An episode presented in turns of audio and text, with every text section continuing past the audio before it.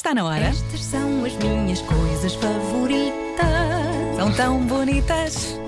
Apanhar só, beber cerveja com batatas fritas. Ver gente a cair e também a rir as chuvas de verão. O abraço do meu cão. Estas são as minhas coisas favoritas. Hoje, hoje, o concerto da Novo em direto da Áustria pela Wiener Philharmoniker em direto do Musikverein em Viena. Uh! Até ficaste cansado. Antes de mais, Wiener Philharmoniker é a Orquestra Filarmónica de Viena e o Musikverein é uma sala de espetáculos assombrosamente bonita que há em Viena, na Áustria, e onde é feito todos os anos e emitido em direto para o mundo na manhã de 1 de janeiro o concerto de Ano Novo. Ora, eu tenho ascendência austríaca. É daí que vem o meu apelido Markel, embora eu não saiba falar alemão e nunca tenha ido à Áustria, o que é uma vergonha. Isto é uma vergonha.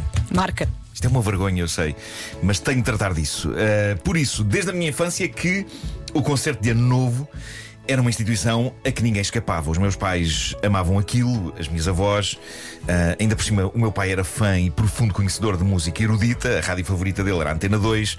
E por isso, no dia 1 de janeiro de manhã, todas as atenções se viravam para a RTP para ver o concerto de Ano Novo. E é giro porque Epá, ponham-se na pele de um pequeno Markle de, sei lá, 8, 9, 10 anos, ainda a explorar os brinquedos que tinha recebido uma semana antes no, no Natal e com um pai a dizer agora vamos ver o concerto de Ano Novo. E eu não queria ferir as suscetibilidades dos meus pais, eu sabia o quão importante era para eles aquele evento e eu não conseguia abandonar a sala para ir para o meu quarto brincar. Portanto, ainda garoto, eu papava o concerto de Ano Novo inteiro. Era feliz com isso? Naquela altura, nem por isso, não é? É fácil perceber. Imagina uma criança de 10 anos com brincadeiras para brincar a quem dizem agora vamos ver um concerto de duas horas de música clássica. Mas vai, eu habituei-me ao evento e aos poucos, com o passar dos anos, aquilo foi se entranhando em mim. Sobretudo a parte épica em que a orquestra toca a marcha Radetzky e o público é dirigido pelo maestro no que toca à intensidade e ao timing com que se devem bater as palmas a acompanhar. Vamos ouvir.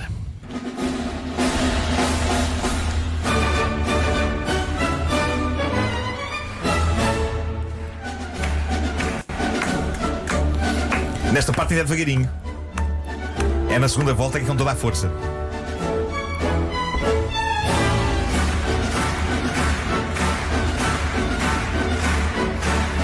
E quando cheguei à idade adulta, aí a coisa tornou-se uma epifania. Foi a mistura entre ser já maduro o suficiente para apreciar a categoria da música que é ali interpretada e ao mesmo tempo matar saudades de várias entidades que partiram.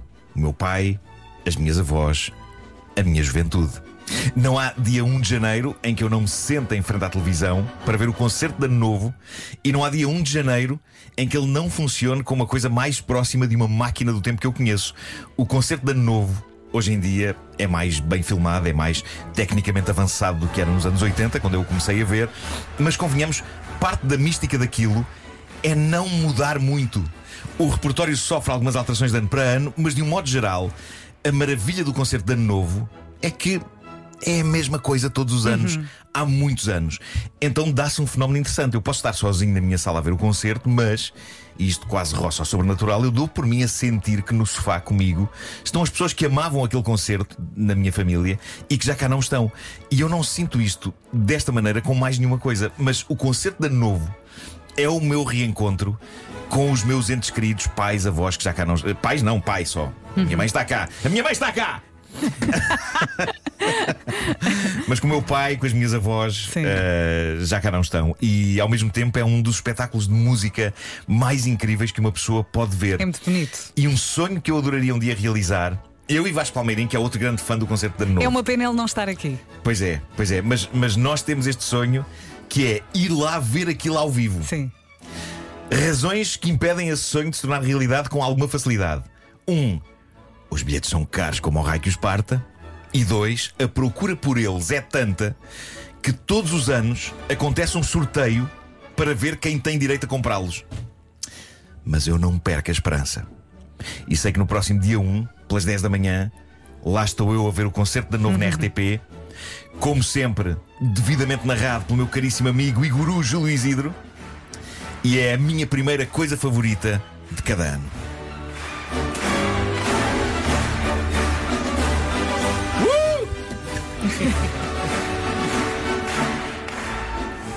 Agora vai até ao fim.